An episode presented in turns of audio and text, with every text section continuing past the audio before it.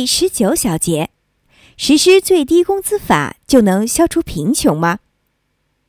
政府干预商品价格必然带来破坏作用，可很少有人意识到，干预劳动力商品价格同样有害。这就是为什么许多人反对政府限价，却力挺最低工资法。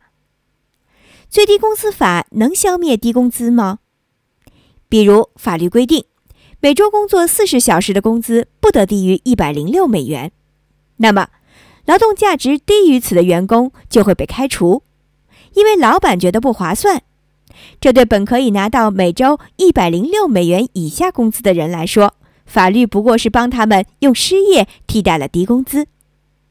有人觉得，劳动力成本提高了，厂方可以抬高商品价格，从而把多出来的成本转嫁给消费者，这样雇主并无损失。其实这想的也太简单了点儿，提价哪有那么容易？你提价了，消费者不接受，干脆去买别家的产品，怎么办呢？如果定价无法提高，人力成本又增加了。企业只好倒闭，这反而增加了失业。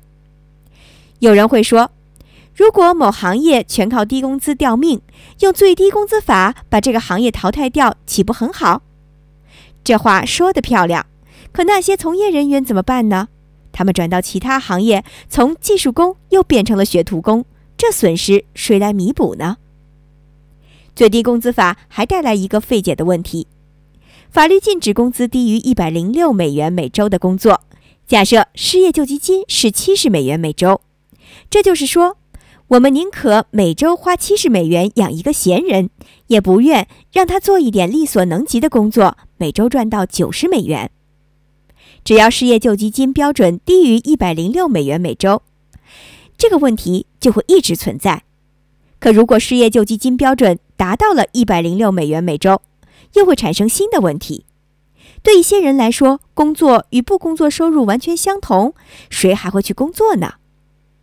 有人说，如果大公司垄断了某一行业，就可以用低于市价的工资去雇工，所以需要最低工资法来与之对抗。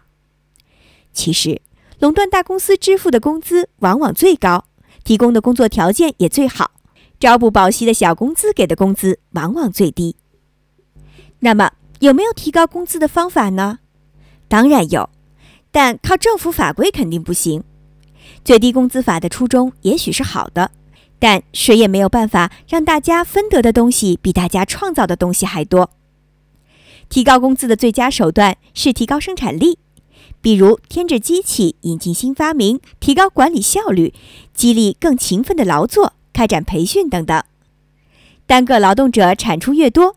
全社会财富增加越多，则工资也就越高。工资来源于生产，而不是来源于政府的法令。